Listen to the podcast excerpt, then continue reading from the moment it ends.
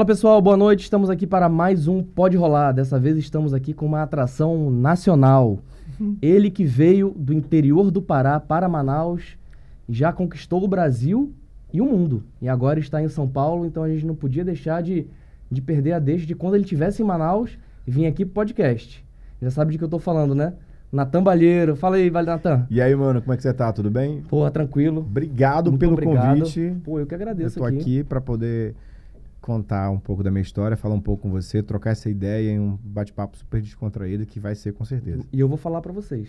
É, a gente sempre em off bate um papo, toma um café. A história do Natan é aquela história que arrepia, assim. Aquela história de uma pessoa que saiu é, de uma situação até de dificuldades um pouco, do Aham. interior e conquistou o mundo, pessoal. Tipo assim, história mais motivacional, mais forte que essa, não tem. Só realmente você assistindo e conhecerem o Natan. Vamos lá então. Tô aqui, Vamos tô pronto. vamos. Começa a perguntar aí. Então fala, Natan, começa aí contando um pouco da sua história. Onde você nasceu, como que você veio parar em Manaus. Aham. Então, eu eu saí de Oriximiná, do interior do Pará, com 15 anos de idade, a convite de uma cunhada minha. O meu irmão já morava aqui em Manaus, ele era músico de uma banda chamada Banda Coquetel. E eu fui convidado porque eu, eu fiquei a sétima série, eu nunca fui muito bom de redação, de escrever.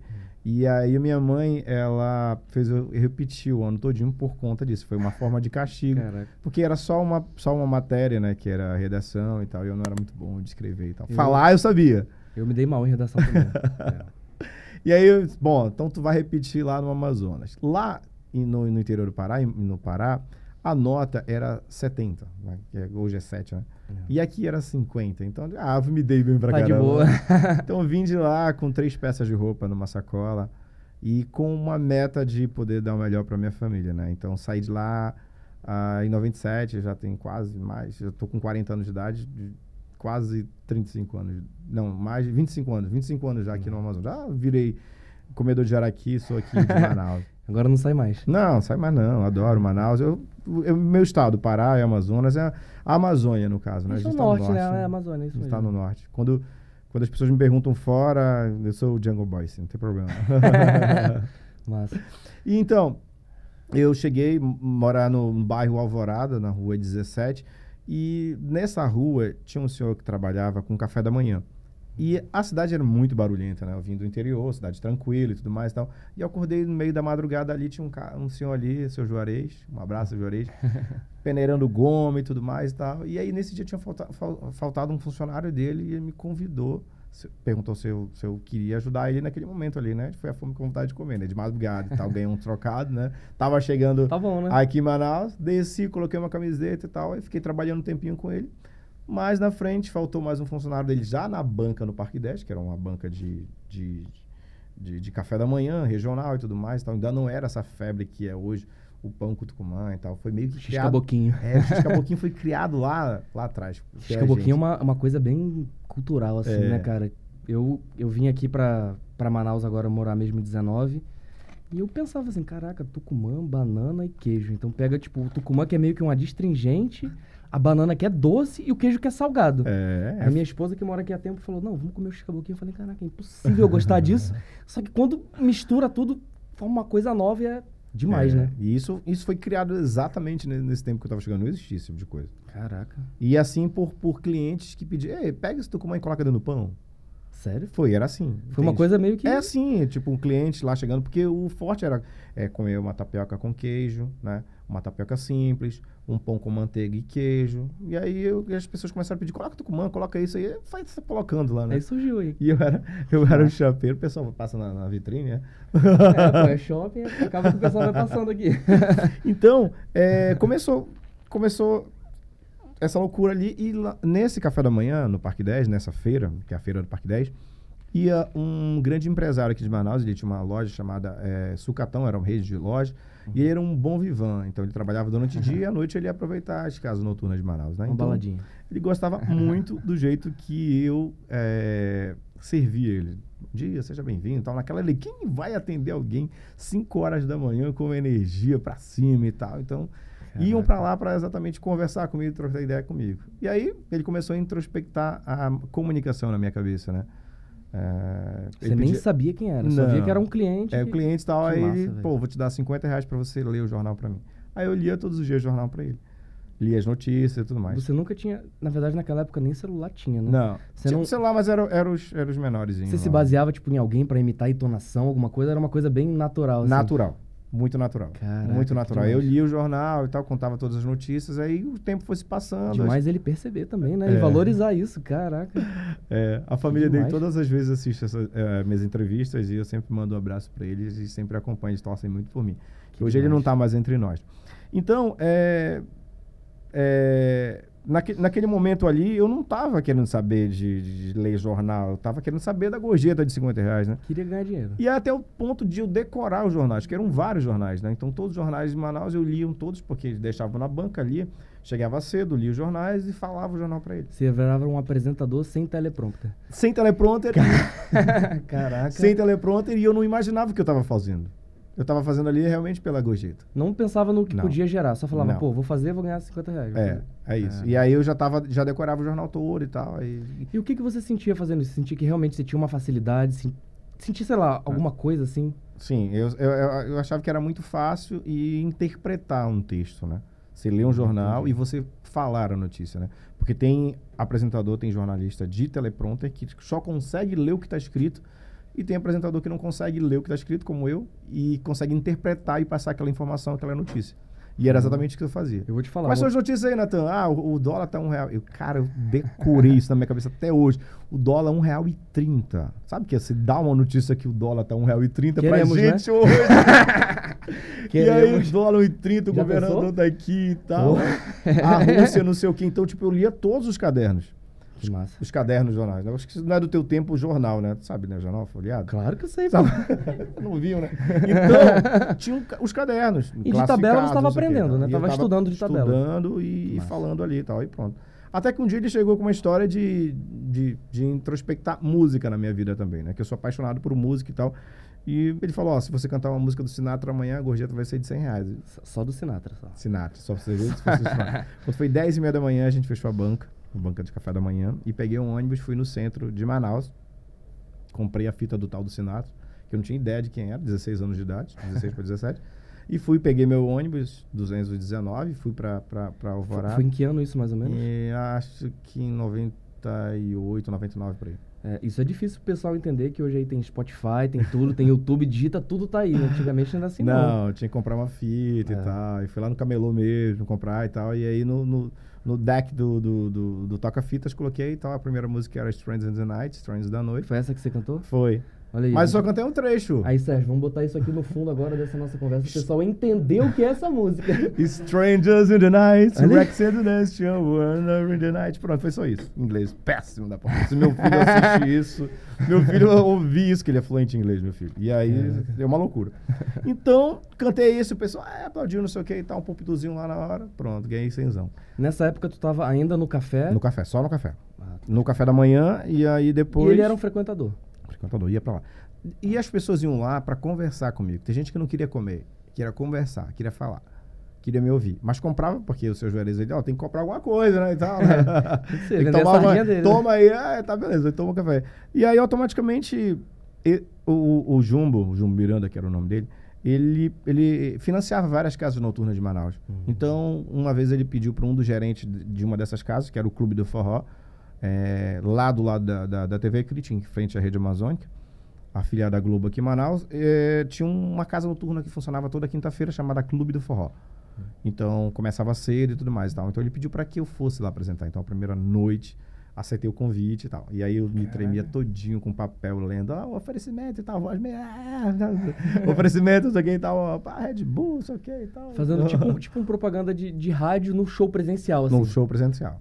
Caralho. E aí, e aí eu fui, até pegando bastante, bastante, é, é, bastante conhecimento até eu chegar. Deixa eu falar uma coisa, isso que tu falou aí é importante, porque muitas pessoas veem um artista, uma pessoa que está em cima, e não pensa como é que foi a primeira vez que ela estava apresentando. Eu, quando a gente, eu e minha esposa, a gente foi a parte de música eletrônica, a primeira vez que a gente foi tocar, a gente estava tremendo todo também. Que realmente a primeira vez a gente acha que o foco tá 100% na gente, dá uma atençãozinha, né? Ah, dá sim. E, e, e foi muitos desafios para mim ir para um palco, sair de um café da manhã. Só que aí eu fiquei no café da manhã e na noite. Café da manhã e noite. Café da manhã e noite. E o pessoal da noite gostou? Gostava, as pessoas iam depois tomar café comigo. Olha aí. Eu dizia já no final, Juntou um ao outro. eu já, ó, daqui a pouquinho tá lá no café do Parque Dé, vamos para lá. E eu já a- a- lá apresentando. Aí o apre- patrão dava uma comissãozinha. Aí já ia pra lá. Aí pronto, até Legal. que chegou um momento que já não dava mais para ficar no café da manhã, porque ficava muito cansativo e tal. Veio convite para outras casas noturnas, até que outro anjo apareceu na minha vida, viu apresentando uma casa aqui em Manaus chamada Tucanos, que ficava ali no turismo. É, e aí ele fez um convite para mim para eu ir para rádio. Só que ele tava ali, né, curtindo e tal, o som dele, lá, lá, lá, e tal, no show, ele me deu o cartão dele. Isso foi na sexta-feira. Aí quando foi é, no sábado, no sábado eu liguei à tarde para ele no telefone, né, convencional e tal, peguei o celular, tele, celular já, telefone e liguei pra ele e tal, ele atendeu e disse, ó, não era conversa de bêbado não, quero que segunda-feira tu vai na Às rádio. vezes a e gente acha, né? É, que às vezes já pode perder uma oportunidade, ah, isso aí É. não vai rolar e tal, né, mas eu É. liguei, fui. Quando foi na segunda-feira eu já estava na rádio e tal, já estava empregado na rádio, daqui a pouquinho eu já estava na rua fazendo matéria e tal. E o que, Que que é massa, matéria? O que, que é patrocínio? Tipo assim, ele me deu oportunidade, então eu tinha que saber me vender e correr atrás e tal. Então tudo eu aprendi ali, na correria, do dia a dia. Até o fato de vir o primeiro convite para a televisão, que era um programa chamado Veículos e Companhia. E esse Nossa. programa ele não se manteve, ele saiu da rede Boas Novas, né? E depois foi para a Band, ele ficou oito meses no ar. Só que os patrocinadores desse programa na televisão gostavam muito do perfil que eu fazia, do programa e tal. E aí eles pediram para eu montar um projeto, eu montei um projeto chamado Melhor da Noite, que é um programa que ficou nas madrugadas da Band. E eu fui com esse projeto numa fita, uma fita, né, eh, no centro de Manaus, uma antiga TV. E aí a, a diretora na época disse assim que era para eu procurar uma outra coisa que tinha eh, que o mercado estava cheio naquela época e eu tinha que Caraca. procurar outra coisa. E aí eu peguei um ônibus do centro, fui na Band. Aí na Band fui recebido pelo Luciano Maia, que era o diretor de programação da TV. Hoje ele é CEO do Grupo Rede Amazônica. Nossa. É. E esse cara, ele assistiu por 15 minutos o meu programa. Quando ele viu o programa, o programa é muito moderno, muito, muito atual para aquele, pra aquele, pra aquele momento, muito futurista para o tempo que a gente estava lá. Uhum.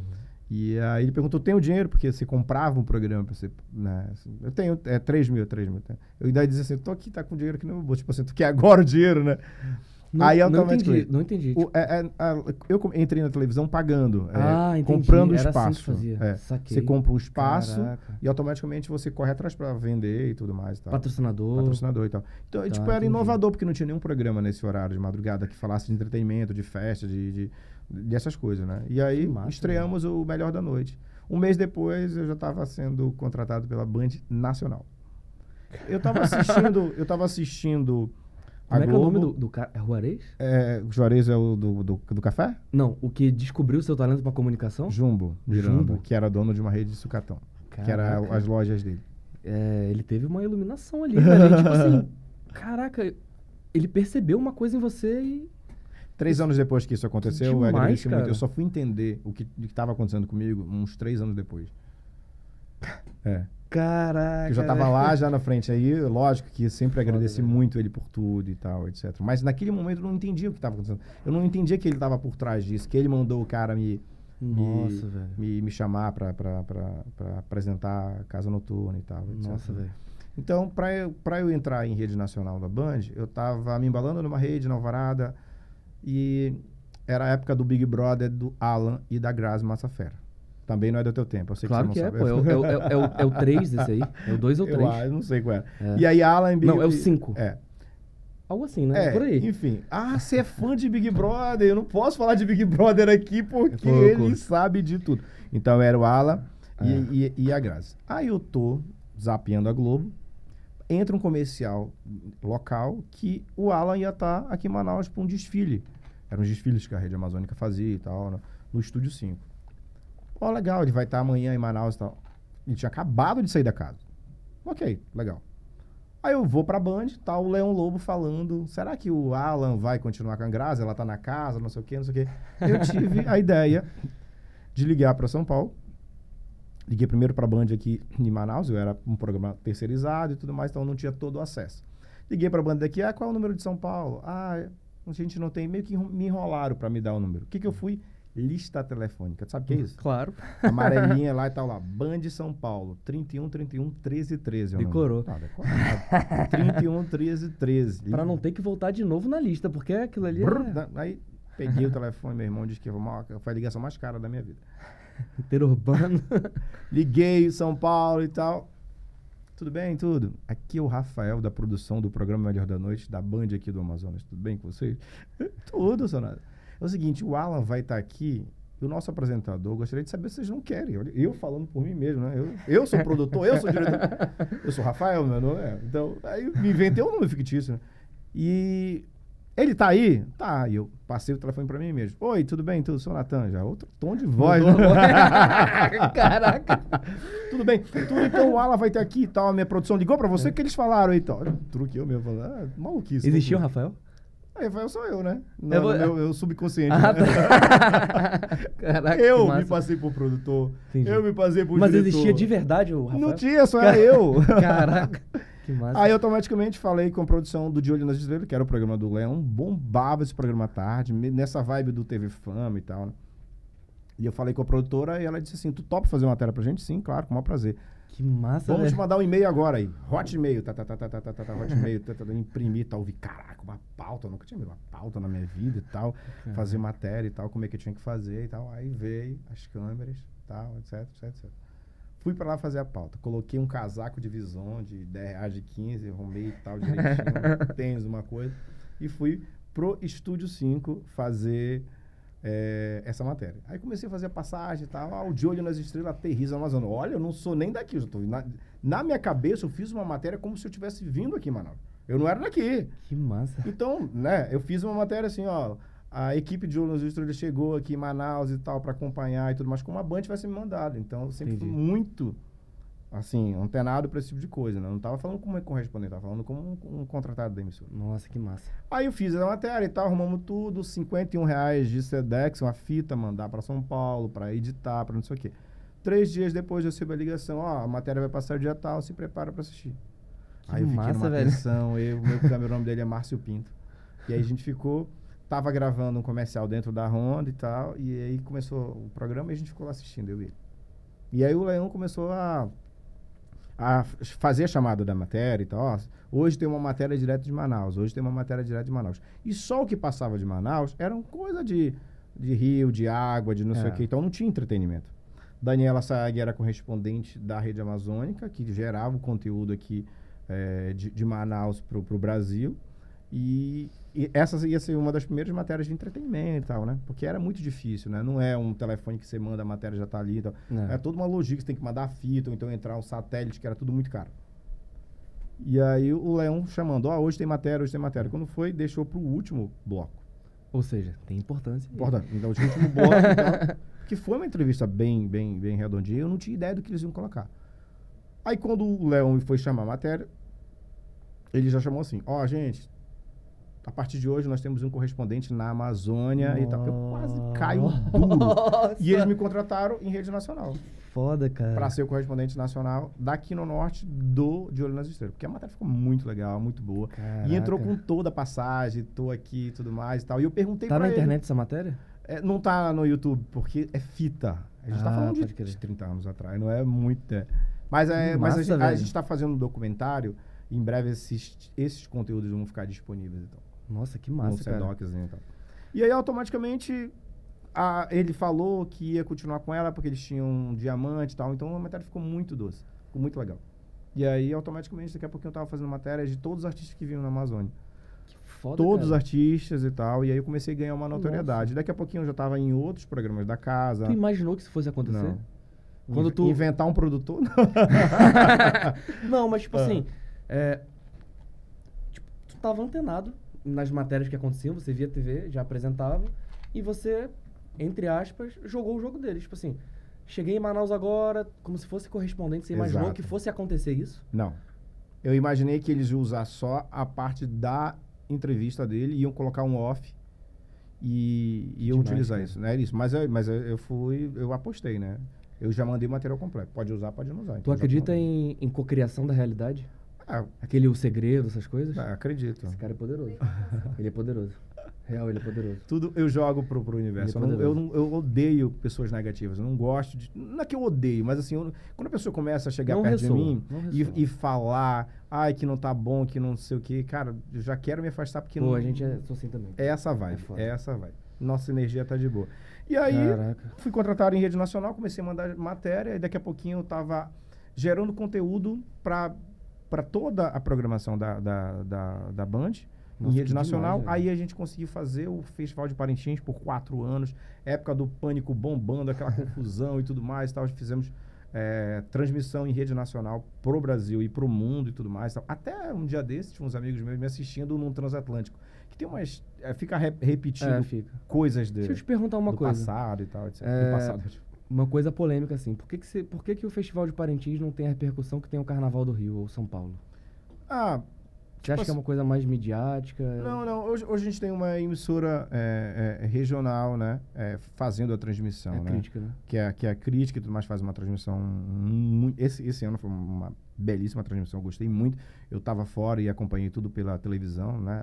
Na verdade, eu assisti no YouTube, na televisão e tal. Então, o som tava legal, tava tudo Não, tava bacana. tudo legal. Mas só que não é uma emissora aberta pro Brasil, né? É. Então, mas assim, eu acredito que a repercussão nacional foi muito boa. Eu via que tive uma hora que tinha 50 mil pessoas assistindo. Eu vou te falar uma coisa, cara. A primeira vez que eu foquei mesmo, eu sempre soube o que, que era o boi, esse poder de, é, do caprichoso, do garantido.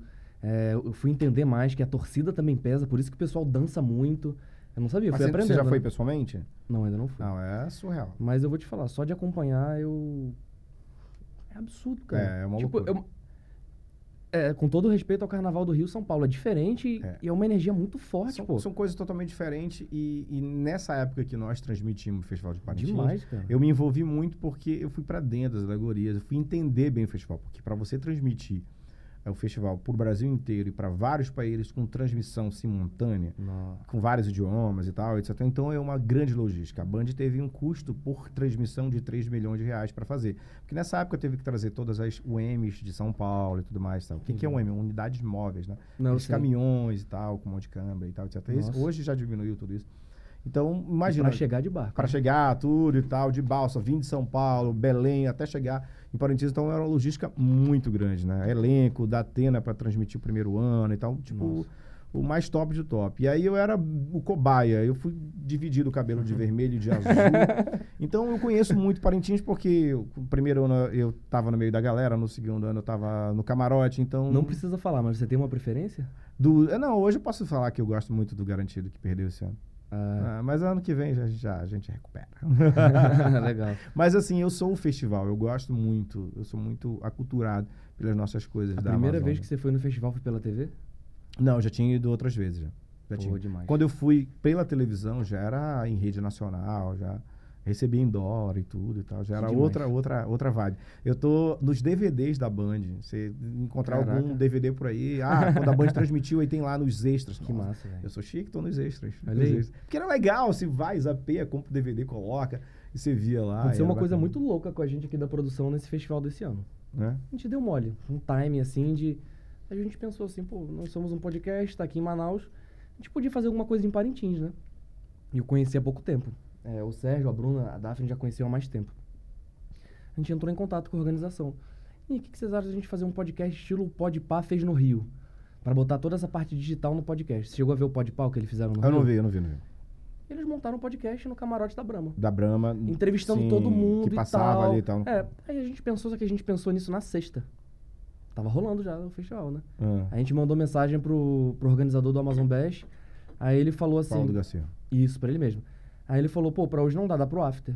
Aí eu não sabia que o after era no sábado já. Ah. Aí eu falei, pô, ia ser legal pro evento, pro after talvez ficasse ruim e tal. É. Acabou que a gente perdeu um pouco de comunicação, a gente vai se reunir em julho pra gente Ah. tentar fazer no ano que vem. Ah, não, mas aí você consegue com certeza, porque É. eu não vi nenhum tipo de ferramenta nesse, nesse, nesse nível. Eu acho que tem tudo a ver levar o Pode Rolar para Parintins, versão 2023, com apoio do Red Bull, do Raio que Parta. Ali- Legal, porque, tipo assim, cara, Joga pro universo que eu acho que. Olha aí.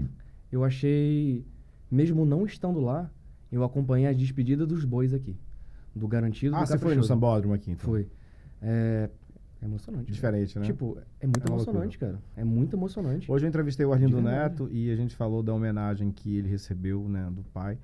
é da- com, com a homenagem que foi feita pro pai dele, né? Que foi, Pô, que faleceu. a gente. Demais. e ele cara. falou e tal, e é emocionante a forma que, que a pessoa é homenageada e tal, e aquilo lá é surreal. É indescritível ficar falando pra você aqui, as pessoas que já foram sabem Ah. do, do que a gente tá falando. Mas assim, esse período de transmissão com a Band e tal, me deu notoriedade internacional quando eu entrevistei a cantora Alanis Morissette aqui Caraca. num hotel chamado Ariel Amazon Tower, que não existe mais, né? E nesse, nessa matéria, a matéria é pra Band, mas eu acabei aparecendo fantástico. É, aparecendo fantástico. Caraca. o Zeca Camargo, ele já tinha uma aproximação com a com a Alanis, né? Só que ele não veio para o Amazonas. E eu tava gravando, a matéria tá no YouTube. Essa tá no YouTube. Pode Alanis na Amazônia, Nathan. E aí, Vou botar na descrição. aqui. é, aí tá legal porque foi minha primeira entrevista internacional com uma artista, então ela tava muito bombando naquele momento e tal. Mas aí rolou em inglês ou foi. Então, tradução. Ponto.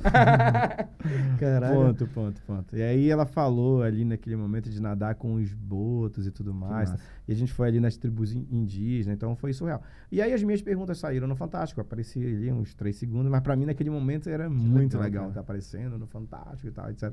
E o Zeca depois me agradeceu. E hoje, engraçado, o Zeca hoje tá na Band, né? O diretor artístico da Band. Que loucura, né? É- Dá volta, e hoje eu tô como. no Rede Amazônia, que é o Grupo Globo, né? Que loucura, né? Tava na... Então não tinha que ter ciúme. Tá entendendo? E aí teve Jonas Brothers, McFly, cobriu o show da Beyoncé ali em Salvador, a tour, Nossa. a tour mundial dela, fiz Madonna, ah, Justin Bieber e assim, coberturas internacionais e as viagens internacionais também. Eh, fui convidado para a inauguração de um voo da Delta Airlines, voo de 9 horas de Manaus para Atlanta, conheci Nossa, mas velho, foi quando fui estudar na demais, cara. CNN, né? Fiz curso e internacional. Fui conhecer também o Museu da Coca-Cola, onde tem um, um, um- cantinho lá da Amazônia, onde tem a Coca-Cola azul, a Coca-Cola vermelha e tal, né? A vermelha. É, falam isso, né? O único local do mundo que tem a Coca-Cola com rótulo azul É. é, em Parintins, né? Aí o, a- Eu o Bradesco fica azul. Enfim, todas as, as marcas mudam e tudo mais e tal. E aí, essas viagens contribuíram para que eu tivesse outro tipo de visão para as coisas. E o tudo que, que você achou, também. assim, de, por exemplo, a CNN é, é uma referência, né? O que, que você achou de fazer um, um curso com eles, assim? Então, são aqueles cursos imediatistas, né? Para você conhecer o estúdio, marca, é, Hum. entonação, é, leitura de textos e tal, né? Que massa. E, cara, dois dias dentro de- da maior emissora do mundo é surreal. E aí, daqui a pouquinho, eu tava dentro do, do, do, do- do museu Jorge Aquário, vendo a maior, maior, maior baleia do mundo, maior sei lá o quê e tal. E aí, eu Que tava gravando já falando inglês. Mentira, tudo truque, é tudo ponto. Tem um amigo meu chamado Humberto Amorim, que é jazzista, ele é cantor e ele é jornalista na época, né? E ele disse que é- foi a primeira vez que ele fez tradução para alguém sem, sem pagar, porque ele ficou apaixonado por mim, né? É Caraca, um grande amigo, Humberto Amorim. E aí nessa viagem a gente começou a girar o mundo e tal, e ele fazia as traduções para mim. Mas só que não dá para perceber que eu não tô falando, ele tava por trás falando e tal, e era legal. e Caraca, assim a gente vai massa. ganhando as pessoas. Nossa, que massa, cara. E aí você foi pra, pra CNN e depois você retornou aqui pro, pro Brasil. Brasil. e aí já tava na Band ainda. É, eu tava na Band, foram, foram 15 anos na Band, né? Você chegou a ficar... for- foram quais anos, assim? É, é, até 2019 eu fiquei na, na, Na na Band, Band, na Band aqui, gerando conteúdo, fa- fazendo. Aí eu, eu Que fiquei um massa. pouco. Aí, mas é, o programa na Band, ele, ele teve várias versões, né? Teve a versão do Melhor da Noite, que era aquele programa de entretenimento. aí depois teve o programa do Natan, que era um programa musical, com banda e tudo mais e tal, que eu gostava muito de E fazer. hoje tá num talk show. Aí hoje eu tô no talk show que já tá um pouco mais tranquilo. Eu tô velhinho, ficar de boa, sentadinho e tal. E- Que é uma coisa mais tranquila. E esse programa, ele tá indo dos canais da rede amazônica, que é o Amazon Sat, né? E eu apresento outros episódios, outros programas dentro da programação da rede amazônica. Geralmente depois do Jornal Hoje e tal, que é um programa de entretenimento com vendas também. Que massa. E qual foi que você sentiu assim, caraca, isso aí é o maior desafio que eu tive assim na TV? Qual que você acha que foi? Cara, fazer transmissões ao vivo, né? É você estar com um ponto. Eu fiquei. eu, é, prim- e, e foi em Parintins. Um ponto, as pessoas falando pra você e tudo mais. Hum. Aqui a gente tá muito à vontade. A tua equipe tá ali ninguém tá vendo. Mas você falar e pensar ao mesmo tempo e alguém falando no teu ouvido é uma coisa muito E louca. tá rolando uma coisa que você não tem controle do Não. que pode acontecer, né? Eu lembro que eu errei. Eu disse, eu tô aqui no meio da galera do Garantido. Aí era do Caprichoso. Aí ela falou do Caprichoso, aí eu me confundi todo. Eu me confundi todinho. Natan tá falando de boa aí, mas isso aí dá, isso aí dá morte, né? Nossa, com certeza. aí ela garantido, Kátia Gardim, que é uma mega diretora de televisão e tal. E ela garantido que ela tinha um sotaque assim. Eu, eu não tô no galera do Caprichoso, mas eu nem, nem lembro. Mas era, eu sei que errei o boi, que eu tava no meio da galera. É, o pau vai torar aqui agora. Caraca. Eu, E- eu gravei pela cor, é azul e preto, vermelho e branco. É. Não E- misturar cor ou usar neutro. E eu né? falo sempre para quem quer seguir essa, essa, essa área de comunicação, sempre ir informado antes de fazer qualquer entrevista, conversar, pesquisar, ver e tudo mais. Exemplo, no meio do Carnaval do Rio de Janeiro, eu cheguei muito em cima, não deu para estudar o que, que era. Eu estava indo no camarote da Grande Rio, que era o camarote das maiores celebridades e tal, etc. E aí eu tô lá, época do Pânico bombando, eu tava na Band, fazer cobertura pro De Olho nas Estrelas. Isso que eu ia te perguntar depois, depois eu vou falar do pânico. aí. É, aí tá, tamo lá e tal, e a- entra a Suzana Vieira. Todo mundo querendo entrevistar ela e tal, ela passa e tal, e eu faço a seguinte pergunta, Suzana, você vai ficar aqui no camarote ou você vai desfilar? Ela olhou, gente, eu não aguento isso. então, esse tempo já existe meme. Foi o pior meme da minha vida, se existisse hoje, né? Porque ela não pega, ela não, ela não, ela não tem um paciência pra pra quem tá iniciando, né? Isso é muito verdade. Ela falou isso? Não, ela falou Ah, isso tá. ao vivo na Globo. No meio do, do, do video show, ela tomou o microfone. Ai, não tem tempo pra. Mas ela é assim. E aí, automaticamente, naquele momento ali, ela disse: Ah, eu não tenho paciência pra isso e tal.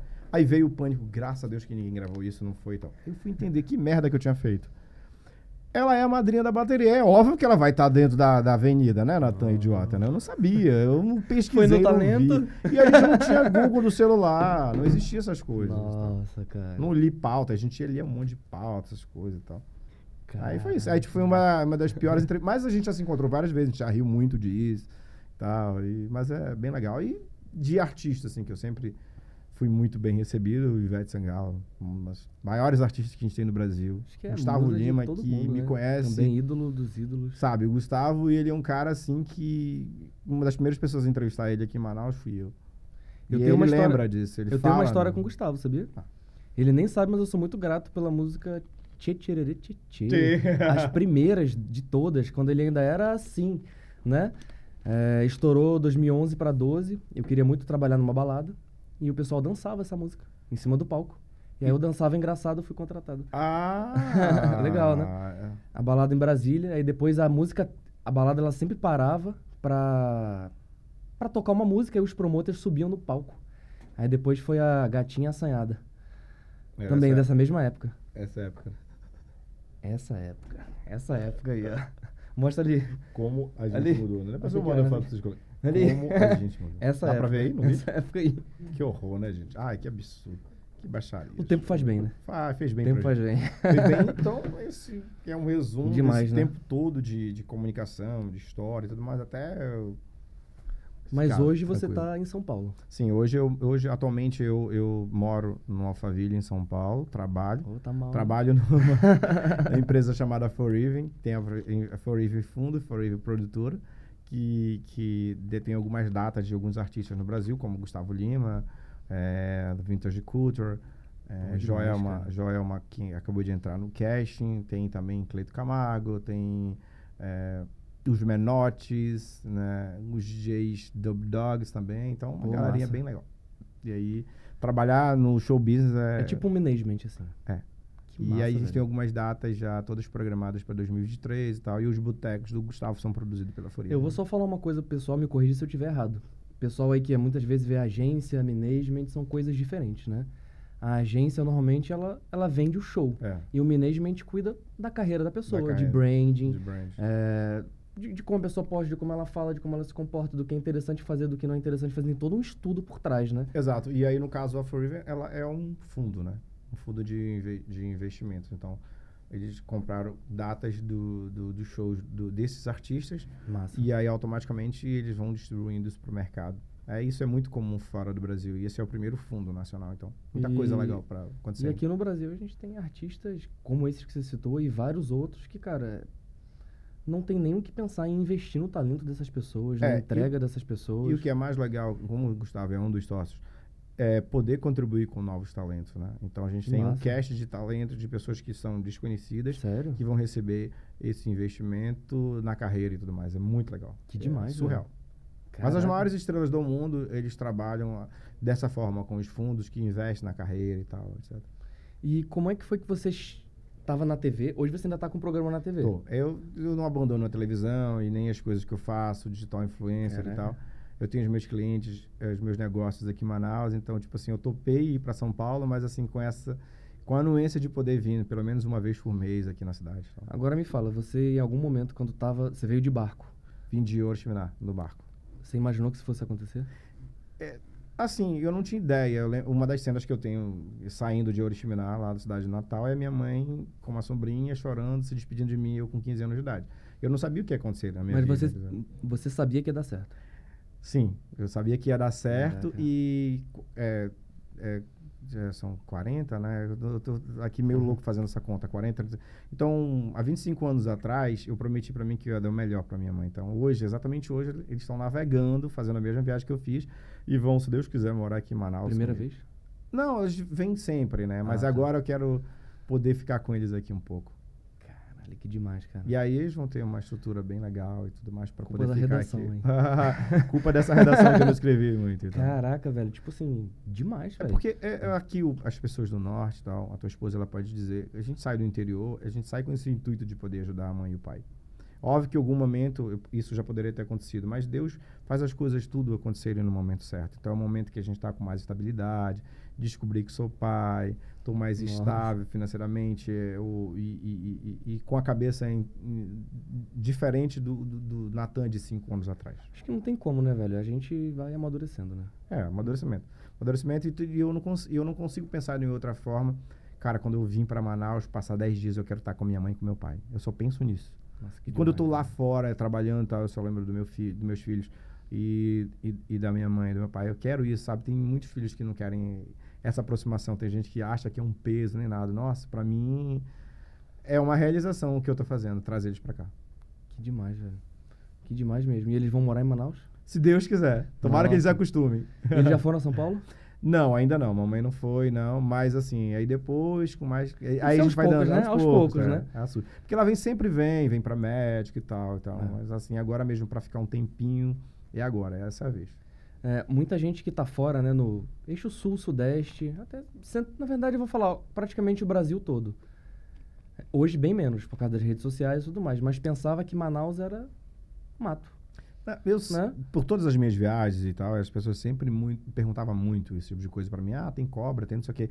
E você acredita que até hoje algumas pessoas ainda acham esse tipo de coisa? Acredito. Aí eu, Eu tiro acredito. onda, né? Tem televisão na tua casa? É os índios que fazem essa televisão, né? Da casa. É o nosso polo industrial de Manaus. Caraca. Então as pessoas brincam e tal. Eu lembro que uma vez alguém disse assim: Tu mora onde? Ah, eu moro em Manaus. Cara, tu mora muito longe. Aí eu, calma. Aí eu disse: Peraí, deixa eu falar uma coisa pra você. Qual o país que faz extremo aí pra vocês? Ah, não, aqui tem Uruguai, Paraguai, bebê. Eu tô do lado dos Estados Unidos da América. Eu tô a quatro horas e meia de voo daqui. Aí As pessoas, a entrada do Brasil é Manaus, né? E tal. Mas brincava, tem mas pon- num Tem gente que bagunçou comigo também. Decidi Bagunçou morar, é ótimo, né? Eu vim morar em Manaus e aí, tipo assim, qual que é a distância de, sei lá, Porto Alegre pra Brasília? Três horas. De Exato. Brasília pra Manaus. É. Três horas, duas horas e pouco. É isso. Hoje, hoje tem avião, velho. Hoje não, não tem problema mais. Ah, é. São três horas Entendeu? e meia de Guarulhos pra São Paulo, então é tranquilo pra mim. É rápido. Direto ainda. É. Pô, tem coisa melhor. É, acabou muito isso, velho. Tipo assim, é, essa coisa de problema logístico e tudo mais, hoje o avião facilita muito e os custos.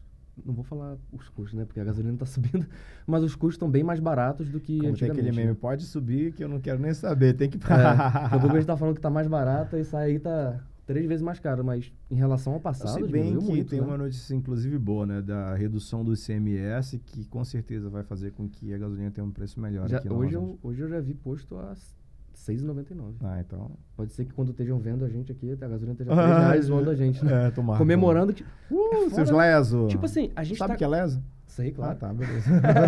tipo, sabe o, que é, sabe o que é bizarro? É, É. Quanto que tá a gasolina em Agora que eu vi que o menino tá comandando aí, eu conheço. É porque tava de máscara, não dava pra saber. Olha aí. Né, mano? A, a gasolina tá quanto em São Paulo? Ah, é quase 7 reais isso que eu, eu lembro. Aqui em Manaus tava 7,29. Então vai baixar. Chegou 6,99 hoje no posto. A gente já comemorou. Aí eu parei assim com a DAF e falei, cara, a gente tá comemorando 6,99, velho. Como a gente é. Pô, esses dias aí tava 3,79. Chegou em 4,20 a gente tava puto. Agora chegou em 6,99 a gente tá Se comemorando. baixar um né? centavo, a gente já tá comemorando. né? É. A gente já comemora porque é algo surreal, né? é. Mas eu, eu, eu, eu não sou uma pessoa assim. Eu, eu, não- eu nunca fui muito de me expor. Eu já, já teve uma época assim que eu me expor. É, ah, vote no fulano, vote no Bertano e tal. Mas hoje eu, não- eu procuro não, não me envolver muito em assuntos polêmicos e tudo mais, né? Não. Mas assim, eu sou uma pessoa que me posiciono na hora que acho que tem que me posicionar e tal. Na pandemia eu não falei muita coisa, mas eu, eu, eu me posicionei nas coisas que achei que era interessante falar e tal. E eu sou um cara assim muito, muito, muito de boa. Quase é, é bem difícil você me ver em, em, em site de fofoca ou algo do tipo e tal. Eu sou um pouquinho Nutelinha na, na, na internet. Cara, Na eu. internet. Não, tipo assim, eu acho, eu acho isso massa, eu acho isso um desafio. Porque você, cara, é, posta muito nas suas redes sociais e você sempre tem um comportamento bem, bem profissional. Né? Mostra seu trabalho, mostra sua rotina. Não se. não- Lifestyle. é, mas não se expõe tanto. Não. Isso que eu acho massa, tipo assim, conseguir esse equilíbrio em se mostrar, aparecer, falar, mas o essencial. É isso, Tá que ter um, o que, o que, muita gente pensa assim, caraca, eu vou ter que começar a falar da minha vida, falar disso, falar aquilo. Cara, eu vejo. é, eu tô falando isso aí porque É. a gente aqui da equipe te stalkeou muito nos últimos dias. Né? Quer trazer pra cá, a gente tinha que conhecer Dá mais uma você, né? olhadinha um pouquinho. E né, a gente ficou impressionado com isso, de verdade. É, mostrar um pouquinho De do- verdade dos mesmo. bastidores do que a gente faz, dos shows, das viagens. É, para algumas pessoas podem achar até que em ostentação, mas fazer uma cobertura em Londres e tal, faz, gravar um programa dirigindo uma Ferrari em, em Paris, não é algo que é difícil de Deixa eu te fazer. perguntar uma coisa. Não é algo que é difícil de fazer, entendeu? Ah, mas tá. Cara, enfim, Isso- não, é, não é isso- o preço isso- que as pessoas acham Isso eu vou é. falar mesmo, cara. Isso Pode aí é uma, é uma hipocrisia do nosso país. Sendo bem sincero. Não, Até o. Sabe o Lute, sei. da Jaqueline Chagas? Ele Sei. veio aqui e me fez uma pergunta que eu fiquei até refletindo. Se um Ele cara... te entrevistou? Não, a gente foi conversar, ele perguntou uma coisa, eu parei assim pra pensar, e eu, caraca, que foda É. isso que você falou. É, um piloto de Fórmula 1, quando ele ganha uma corrida, o que, que ele faz? Além- de comemorar? Ele estoura o champanhe, ele comemora, Oh, ele pega a bandeira, certo, sai certo. correndo, ele comemora as vitórias dele, Certo. né? Se a gente faz isso aqui agora, e sei lá, posta uma foto em Londres, Aham. é, andando numa Ferrari, vai ter muita gente que vai achar, caraca, o Natan é um babaca, tá querendo ostentar e sei lá o quê. Não, cara, é uma conquista. É. É uma conquista. Muita gente vai te criticar por uma coisa que muito provavelmente se a pessoa chegasse lá, ia fazer o mesmo. Só que além desse detalhe, exemplo, eu, tenho, eu tinha que mostrar que ela é Ferrari, uma empresa estava me pagando para mostrar que ela é Olha aí. Ferrari. Então, eu não estou fazendo nada de graça. Tudo que aparece nas minhas redes sociais, na- no que eu faço, mais, tem sempre um porquê. Então, não é porque eu quero mostrar alguma coisa. Então, mas eu faço, eu faço literalmente um merchandising, uma propaganda ou algo, al- algo assim, mas muito natural. Bem natural mesmo e tal, para mostrar que é um, algo que está sendo pago e tal. Eu não acho isso legal. Caraca, olha só. Então, é esse caí o na sua live aí. Você faz aquilo que a gente chama de. Qual que é o nome? É... Testemunho, mas tem um outro nome. Que é quando a gente, até aqui no podcast, a gente Ah. fica falando do produto como se. Endosso. Doce, É, exatamente. Como se a gente, tipo assim, quisesse falar do produto, estivesse usando e tudo mais. É. E não dá pra perceber nos mas, seus, mas velho. todas as coisas que Não eu dá pra faço, perceber tudo, mesmo. tudo, tudo. Prime- é, classe executiva de um avião, tudo. Mas tem que ser uma coisa natural. Não dá pra perceber. Não. Não dá pra perceber Mas as mesmo. pessoas sabem que eu tô dentro do avião da TAM. As pessoas sabem que eu tô Cara, usando. Não, sabe, mas não dá pra perceber, velho. É, que eu tô ali vendendo. Não aquilo. dá, velho. É tipo natural mesmo. Caraca, olha aí. Segredos. Olha aí, já tô vendo aí o que viram nele naquela época. Mas ali. lá no. Lá no essa, essa, esse- e- essa. Foi muito engraçado. E, eu, e, e as, e as coisas vêm acontecendo na minha vida. Eu estava em Paris gravando e em nenhum momento passou pela minha cabeça gravar numa Ferrari e tal, porque eu também nunca dirigi um carro desse, desse nível fora do Brasil. Por, por aí já, você está no Brasil, já, você já tem uma preocupação. Imagina gra- dirigir gravando com câmera dentro de Paris e tal. Imagina, Na- embaixo ali. da, da Torre Eiffel e tudo mais. Nossa. Né? Então, então, na verdade, são lo- lo- locadoras que elas estão ali prontas perto da Torre Eiffel. Você Hum. paga Pra 100 dar essa experiência pros experiência turistas. para os turistas. Nossa. Você paga apenas 100, é, você apenas não, paga 100 libras, né, então em torno de 500 reais. Aí você tem essa experiência de dirigir o carro por 30 minutos.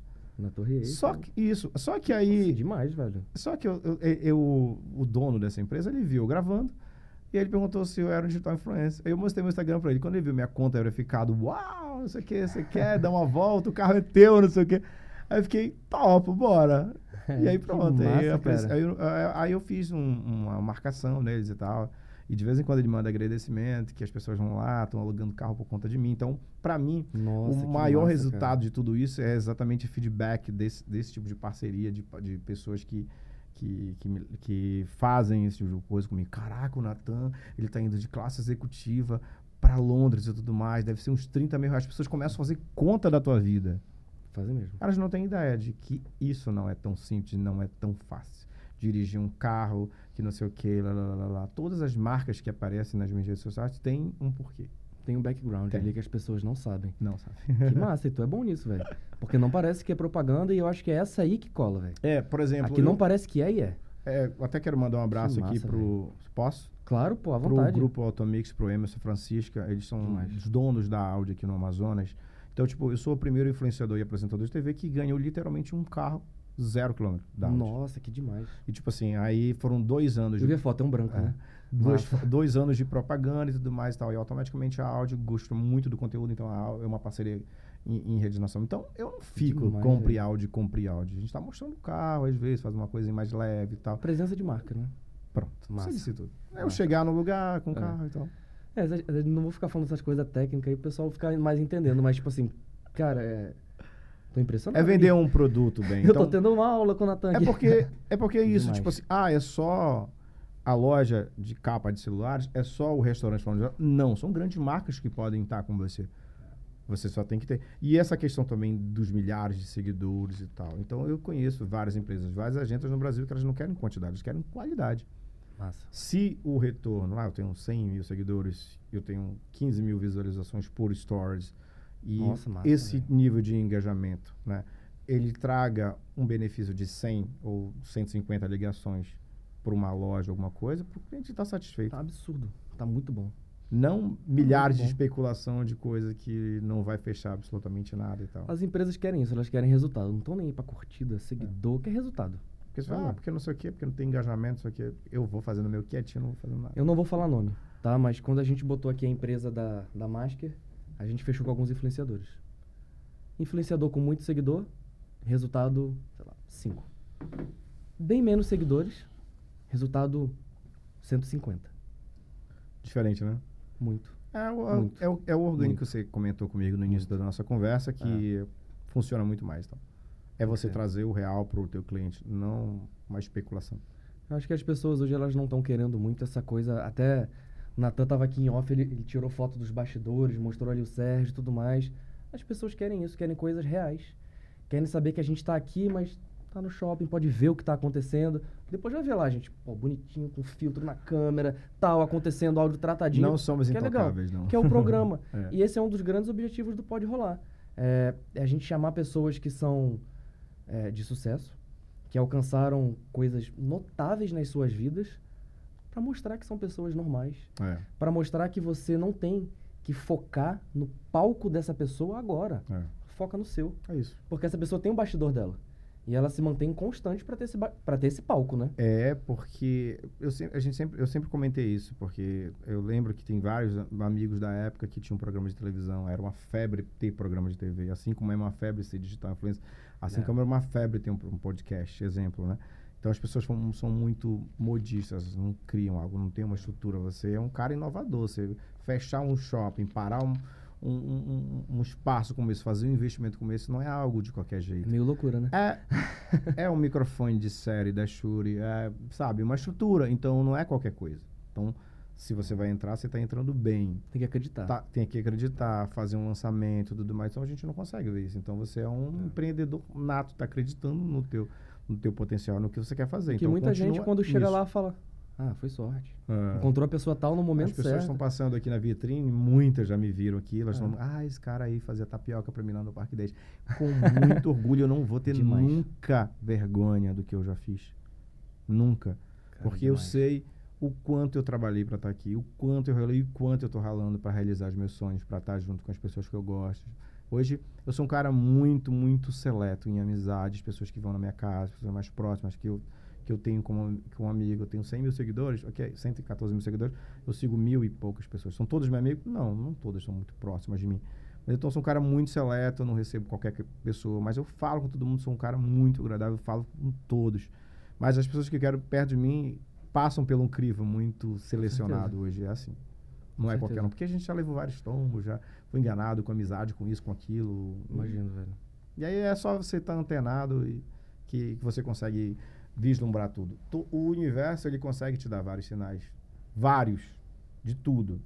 Por exemplo, o que está acontecendo nesse momento aqui, o que a gente está fazendo aqui, algo que rege isso tudo permitiu que a gente estivesse aqui. Com certeza. Que eu não atrasasse, que eu chegasse no horário, que os meus convidados lá não atrasassem, que acontecesse é. tudo lá. Então, tem tudo uma conexão. A nossa vida ela tem uma conexão. Se for acontecer, não. Se não, ah, poderia estar aqui para estar na inauguração para ser o primeiro convidado? Sim, mas não era isso, é agora. Demais. Pô, eu acredito Chega muito nisso. não, demais. Desculpa. Não, isso aí que você falou, cara, me, me emociona mesmo. É, quem me colocou esse aspecto na minha, vida, na minha vida foi minha esposa. E hoje é tudo para mim assim. Acontece porque tem que acontecer, a gente toma esse tombo. Não é pra gente se desesperar. É porque tinha que acontecer para acontecer isso aqui ali na frente. Eu posso até, inclusive, comentar nesse primeiro ano que eu fiquei em São Paulo trabalhando para essa empresa e tudo mais, eu, literalmente é, houve um, um, é uma, um, um, desacordo aí que não foi acertado e tal, essa palavra tal, nem existe, mas assim, não houve a troca devida. Fiz o que eu tinha que fazer e tudo mais e automaticamente não recebeu o que era para ter recebido. Mas eu tive que passar por isso para eu aprender, tá na maior capital da América Latina, em saber com quem lidar, com quem conversar, com quem estar. Mas eu tinha que passar por isso para ter oportunidade. Loucura São Paulo, né? É. Então eu tive que passar por tudo isso, aprender e tudo mais e tal, saber em quem confiar, em quem falar e tudo mais. E, e tá hoje morando no condomínio das maiores estrelas do Brasil. Você anda, você tá com, do lado do presidente do Bradesco. Do lado você tem o seu Jorge cantando. tá ali, papa, e depois demais, passa, passa as coleguinhas correndo. Vai, coleguinha! Nossa, Tudo vizinho, tudo. Então é isso aí, cara, do nada. E aí você consegue. Consumo, isso aí, Pô, você massa. consegue ver. O, o, o, o, negro, o pobre rico lá. Primo rico. Primo rico é nosso vizinho, mora na mesma rua e tal. Que demais, cara. Então, essa turma tá do Leolane, louca e tal, a confusão do jazz dentro do nosso condomínio. É, mora. Então, é o condomínio mais badalado de estrelas no Brasil, o maior network do país. Com certeza. Tá Todos os influenciadores que a gente vê tá lá marcando Alphaville. É. São Paulo, né? É isso. Manaus está tendo agora o seu Alphaville aí. É, o Alphaville aqui. Daqui a pouco vai. E eu já tô tá. lá na Ponta Negra lá. Olha aí. Só agradecer.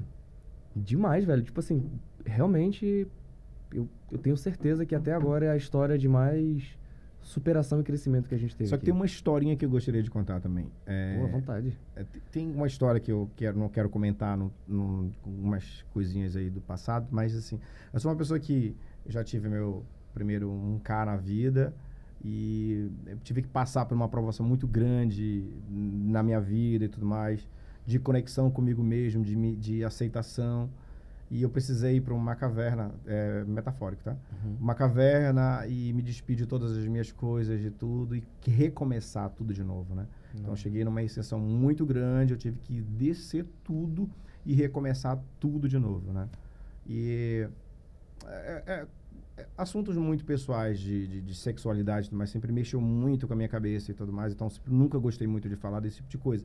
Mas assim, cara, se a minha mãe e meu pai me aceitam do jeito que eu sou, como eu sou, que se foda o planeta, né? Caraca. E aí, nesse mesmo período que isso aconteceu na minha vida e tudo mais, que graças a Deus é uma coisa muito bem resolvida na minha cabeça e para minha família, eu descobri que era pai, né? Então, até meus 22 anos de idade, me relacionava com eu era um pouquinho bom vivant demais, né? então, é, me relacionei com, com, com uma produtora de, de, televisão que... E aí, automaticamente, enfim, ela sumiu, né? Sumiu. Aí, do nada, 13 anos depois, eu descobri que sou pai. E eu prometi para minha mãe que ia dar os netos Quando que ela queria. você descobriu que era pai, seu filho já tinha 13 anos. Já tinha 13. Nossa. Ele já tinha 13 anos. E a, a, a, minha mãe me cobrava, meu filho, tu não vai me dar um neto e tal. Aí por conta, né, de, de sexualidade, pô, mamãe, eu vou ter que casar, não quero isso, não é o meu foco. Aí, tô dentro de uma loja que é a áudio, eu acabei de falar aqui, Nossa. gravando o comercial, e aí o irmão dessa menina perguntou para uma outra pessoa que estava perto, vem cá, aquele cara de Natan e tal. Ela disse, é, tu conhece ele? Cara, parece que ele tem um filho com a minha irmã. No. E essa mesma, cara, isso que eu falo da é conexão. história de novela das nove. eu posso te falar que a gente está negociando com um, um streamer E tá bem adiantado isso. E em breve a gente vai ter essa história contada que eu vou falar agora pra você. Nossa. Vou te dar alguns spoilers, porque eu gostei de ti. E aí, o que aconteceu? Cheguei no meu prédio e aí eu encontrei essa, essa moça e ela falou pra mim que. E essa história. Ei, vizinho, é verdade que tem um filho e tal, fulano e tal. Como assim um filho e tal, tal? Já existiam umas década. histórias, umas histórias que eu tinha um filho no bairro da Alvorada e tal, etc. E ela me comentou isso. E aí eu comecei a fazer essa pesquisa, me dá o número desse cara. Eu liguei pra ele, ah, não quero confusão e tal, mas parece que é verdade e tal. Nossa. Comecei a fazer pesquisa. Só sosseguei depois que eu tava fazendo DNA. Aí, lógico, todas as porcentagens possíveis eu lembrava do, do episódio que a gente tinha e tudo mais e tal. Até que eh, fui conhecer ele e tal, e foi realmente E a emoção? conexão surreal. Muito, um- uma sensação indescritível. Ele já tinha 13 anos e exatamente quando eu falei pra minha mãe que ela ia ser avó. Nossa. Então ela velho, descobriu nossa. que, que ela tinha já o neto e tal, da minha parte, eh, já com 35 anos de idade. Que Ele demais. já tinha cara. 13 anos e tal. E aí eu fiquei com uma tesão, filho e tal, e a minha vida teve um outro sentido. Que demais, cara. É, o fato de você ser pai e tudo mais e tal, teve outro foco. Primeiro ano se passou, a gente tem uma relação muito legal e tal. Aí eu encontrei um amigo meu que brincava, ei, tu tem um filho ali pela alvorada e tal. E aí eu fui, mostrei a foto pra, pra ele, o menino e tal. E esse pode até ser. Mas o que eu falava não era esse, era outro. Aí a gente começou uma nova investigação e descobriu a existência de Caraca. E aí descobriu essa existência do outro sequência, mas Outro assim, filho? é, Tem dois filhos. que nasceram no mesmo dia e na mesma hora. E que Meu Deus. eles são amigos, né, no caso, né? Muito louco. Aí eu não vou mais poder mais contar, porque senão eu Cara, isso aí é... Eles nasceram assim, é, eu cheguei com meu filho, né, o primeiro que eu descobri, aí filho... Se a empresa de streaming não tivesse deixado ele antes, eu já aqui pra ele. aqui. Existe, Não é ela falou- disse assim, disse assim pra você, você, filho, existe a possibilidade de você ter um irmão e tal. Eu disse, uau, pai, sério? Sério? Já conhecia quem era. Calma, aí eu fui mostrar foto pra ele, aí disse, não, pai, ele não pode ser teu, teu filho, não pode, não pode ser teu filho e tal, não pode, não pode, não pode. Ele é meu amigo. Aí a gente descobriu que são irmãos e amigos. E tem uma, uma foto Nossa, deles cara, no mas nasceram no mesmo, mesmo dia, dia. velho. Mas calma, eu me relacionei com as duas mulheres na mesma semana. Eles nasceram no mesmo dia. Então, tipo, a cada 100 milhões de, de casos, isso poderia acontecer uma vez só no mundo. de probabilidade, né? Cara, eu vou te falar, eu tenho uma história parecida, tu acredita? É? não, não de filho, mas eu nasci no mesmo dia, na mesma cidade, no mesmo hospital que o meu pai. Que louco. E eu falo cidade como se fosse uma coisa diferente assim, porque meu pai é militar e se mudava o tempo todo, né? Certo. E quando eu, quando eu fui nascer, meu pai estava morando em Recife. A, a maternidade estava com um problema e eu fui nascer em João Pessoa. Onde ele nasceu. É. No mesmo hospital, com o mesmo uma nome. si- Uma, sintonia, né? Eu tenho o mesmo nome que ele. É o portal ali do, do- da Tipo, cidade loucura, né? invertida e tal, que tu tinha Olha lá. e a gente tinha a mesma profissão, inclusive a mesma especialização dentro do exército até eu pedir demissão e mudar tudo, mas a mesma coisa igual, tipo, a mesma história no mesmo caminho. É. Loucura, Não né? tem. É, é é muito louco. Essas, é por isso Não que tem eu, explicação, eu não falo né, de velho? coincidência e tal, porque tinha que ser naquele momento, eu tinha que dar O os dois. Daphne fala sincronicidade. É, eu tinha que ter os do, eu tinha que dar os dois netos que a minha mãe queria e os dois já existiam. Ela queria dois, tinha É. que ser dois.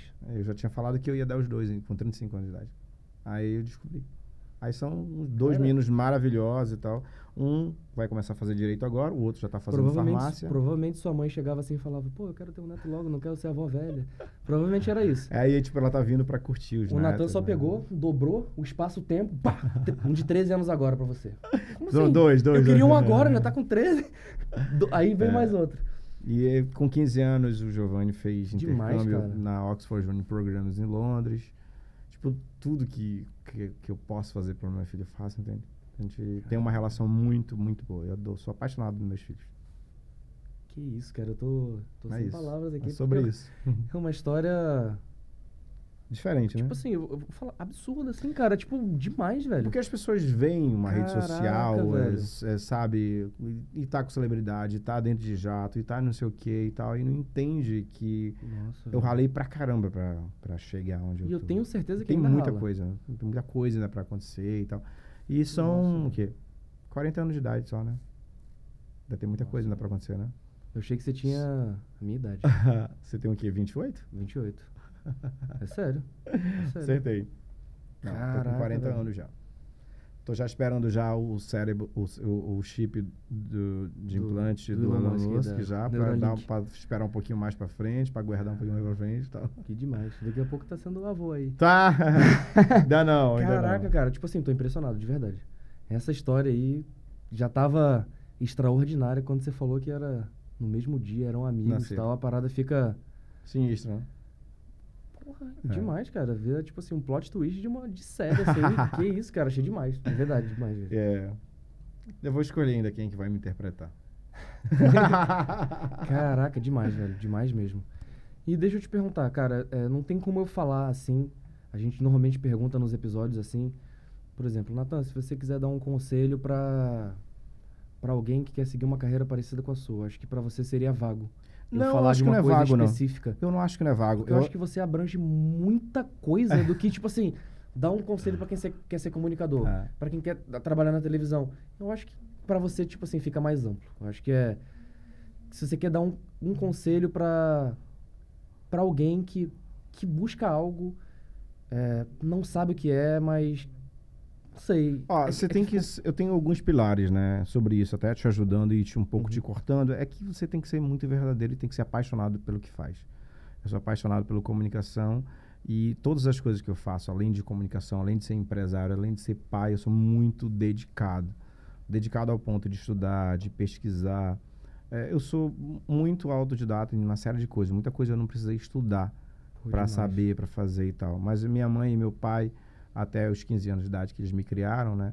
é, mi- minha mãe não teve tantos ensinos, mas a vida ensinou muito para eles. Então, eu ouvia muito meu avô, meu pai e, e a minha mãe. Eles sempre deram conselhos incríveis. Sempre que eu tinha uma dúvida é, de alguma coisa, eu perguntava para eles. A mamãe sempre tinha alguma coisa para falar para mim, assim, uma coisa para falar. Então, para você que é um pouco afastado da sua família, da sua mãe, tudo mais, a gente sabe que, a gente, que as famílias têm muitos problemas de irmão e tudo mais. Eu tive, ó, várias outras pessoas. Então, seja muito conectado com seus pais, que eles têm uma ligação e já viveram com certeza. Se aproxime de pessoas que já estudaram mais, que elas vão ter sempre alguma coisa para falar. E seja muito verdadeiro e seja apaixonado por tudo. Ah, eu vou ser médico porque dá dinheiro, eu vou ser advogado, não sei o quê. Mas a pessoa, ah, mas eu tenho que estudar muito e tal. Você começa esse tipo de coisa, então você começa a se indagar de uma série de coisas. Mas você pode, tá que nem você aqui investindo nesse podcast, porque você está acreditando nisso, você tem que ser apaixonado por isso, você quer fazer isso. Não porque você quer aparecer, não porque você quer se tornar o próximo Big Brother da temporada 2023, mas sim porque você gosta de fazer comunicação, gosta de fazer o diferente. Então tem que fazer sempre tudo com amor. Ah, mas isso não me dá dinheiro, mas você gosta? Ok. Então você tem que se apegar em alguma coisa. Tem que Ser acreditar. verdadeiro, acreditar, subir é, degrau por degrau. Não adianta você querer acelerar o passo em alguma ação, porque as coisas só vão acontecer na sua vida quando Deus assim permitir. Ou algo que rege esse planeta, ou que você acredita, ou no que você tem fé, é, vai permitir com que as coisas aconteçam no momento certo de, de sua vida. Quando eu fui para Londres, é, eu já numa convivência muito forte com o Gustavo Lima e tal, eu fui sintonizado na minha cabeça de cara, eu quero fazer algo muito top, que eu quero que Gustavo reposte um, um Instagram, um, um story meu. Cara, eu fui com isso na minha cabeça. Eu só voltei de lá com isso. Léo Dias postando o meu conteúdo, o Thiago Silva, um dos maiores jogadores do mundo, postando o Natanzinho, Andressa Suíta, é, esposa do Gustavo, me repostando, e o próprio Gustavo Lima com mais de 43 milhões de seguidores, então meu Instagram virou uma loucura de mensagem, de não sei o Nossa, que e tal. Então, eu prospectei isso pra mim, eu acreditei que eu podia fazer isso. Não me menosprezando, me colocando pra baixo, nem sendo vítima de absolutamente nada, só confiando no que eu tô fazendo. Então, se você acredita, você consegue. Não é clichê isso. Não Não, é é clichê. clichê. Não é. Entendem? Para você que assistiu até agora essa entrevista, do interior do Pará, com três peças de roupa, dentro de uma sacola do DB. Eu falo DB porque eu conheço os donos, são meus amigos.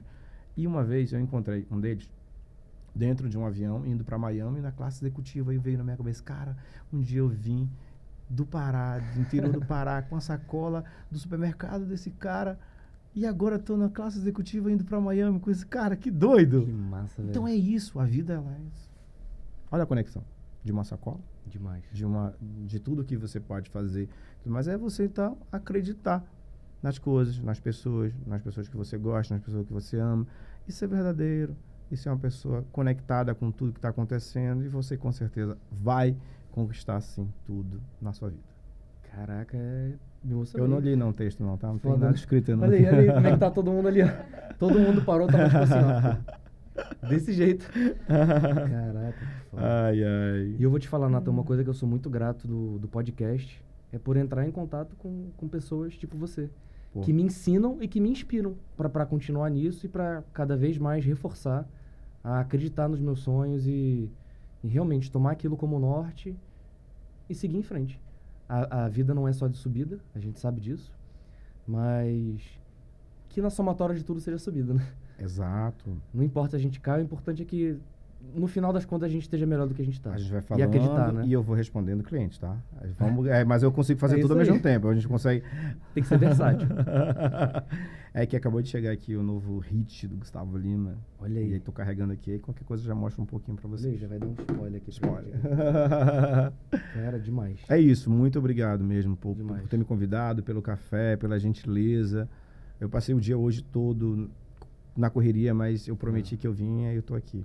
E, cara, eu gostei muito quando a gente marcou, tu deu pra gente um deadline e tal. Foi uma coisa que deu pra gente se planejar direitinho, assim. É, Foi- por conta da, da vinda, das agendas e tal. Eu, é, eu, eu participo, pra mim o programa pode ter, sei lá, quatro pessoas assistindo. Eu sou uma pessoa que Ah. não tenho isso comigo, né? Teve uma demais, época que o Lulu Santos ele só dava entrevista pra programas que tivesse Y pontos de audiência Sério? e tal. mas é isso, mas tudo passa, né? E Até eu vou falar, eu fiquei impressionado, assim, é... Olha aí. Calma. é o novo hit do Olha aí, momento. nem tem ainda aí, ó. Que massa, velho. Acabamos de gravar. Nossa, que massa, cara. Fala mal de mim. Ah, não, chega. Já hit. Já vai o que o hit novo e tal. Já vai Cara. estar disponível. Depois pode ir lá assistir que vai estar lá. No canal do embaixador Gustavo Lima. Obrigado. Demais. Eu tenho que trazer um vermelhão pra você. Tu vai pra cachaça? Bebo. Pronto, trazer um vermelhão, que é Bebo um, um amaro. Um amaro diferente e tal. Olha lá, velho. O cara tá vendendo um negócio pro cara. Meu Deus. Não, que- Para com isso, Natan. Eu, eu, eu tô vendendo a porra do vermelhão pra ti já. É, é uma cachaça? Não, é um amaro, né? É uma, aquela bebida vermelha, então não Ah, posso falar sei. o nome da, da outra, mas Entendi. é o Gustavo Lima fez a dele. Que massa, cara. Ele tem. Mas eu, sei- eu entendi a referência. Entendeu, né? Eu acho, caraca, que massa. Ele é pra você fazer drinks e tal, etc. Pô, Mas é, na próxima eu vou ficar te devendo, eu vou trazer pra você. Sem Porra, problema. Fechou. Tamo Natan, junto, querido. Obrigado. Muito obrigado. Foi uma pena e ao mesmo tempo não foi você não estar aqui na inauguração. Que nem Ah. você falou, tinha que acontecer da forma que tinha que acontecer. Incrível, velho. Tenho nem palavras aí. Vocês querem falar alguma coisa, perguntar alguma coisa? Tá todo mundo Tem pergunta ainda? Tô um pouco extasiado. É. Mas só que essa história, ela se Realmente. prolonga de várias formas e tal. Todas as vezes que eu conto ela, ela tem Demais. um impacto diferente em cada lugar que vai. Mas é o mesmo sentido, é a mesma história. É um menino que veio do interior do Pará, sem Demais. ira nem beira, e tá conquistando cada vez mais o seu espaço, tudo mais, sem. Já ouviu falar em história arquetípica? é isso. Não é né? não? É sobre isso. Demais. Demais. E sem ler todos esses livros aí que você citou. Cara, demais. É porque você vive algo que. Ah, tu leu fulano de tal, aí eu- às vezes eu digo que li, mas eu não li nada não. Mas, pô, parece aquilo. Eu vi essa citação aonde? Eu não li, pô, não. É, a gente, é, os escritores são veículos de interpretar as energias, as histórias e colocam no livro dele. Mas muitas vezes não é daquele escritor. É. Ele sintonizou no que tinha que sintonizar naquele momento e transcreveu. A gente se identifica com as histórias, que são histórias arquetípicas, né? histórias que acontecem. Legal. Cara, demais. Tamo junto, Mais hein? uma vez. Obrigado, obrigado. valeu, gente. Obrigado pelo Fantástico. carinho aí. Posso pedir pra galera me seguir Pode, claro. A gente vai botar aqui Siga seu... o Natanzinho aí, arroba Natan Balheiro. Lá tem todas as minhas... As coisas que eu faço, programa de TV. Programa de TV. Posso falar uma coisa engraçada? Outro dia eu Claro. fui no supermercado, já faz um tempinho. Aí, já faz um tempinho isso. Aí eu tava dentro do supermercado e tal. Aí chegou uma garota e tal. Ela tava, mamãe, mamãe, mamãe. Ela disse, o que foi? Olha aquele garoto de programa. Aí eu disse, de televisão. Caraca. Não perdi a oportunidade. Ali. Isso, de televisão, é isso. Mas na época era televisão, agora não é só TV, é digital, é tudo. É, agora não, não tem como, né? É, Digitalização. É tudo. Obrigado, Vou te amigo. convidar para participar do. Quando você estiver em São Paulo, não impede de você participar do Pode Rolar, que De a gente boa. tem quadro no metaverso. De boa, de boa. Já entrou no metaverso? Não, então, eh, tu vai ajeitar essas coisas pra mim. Bora. Ele vai ajeitar o negócio de metaverso, NFT, não sei o que. Ele vai pegar o dinheiro, vai colocar não sei do que lá. Tá tudo resolvido. Beijo, gente. Tchau, tchau. Se você curtiu esse vídeo, curte, compartilha com seus amigos. Tamo junto. Amanhã tem mais.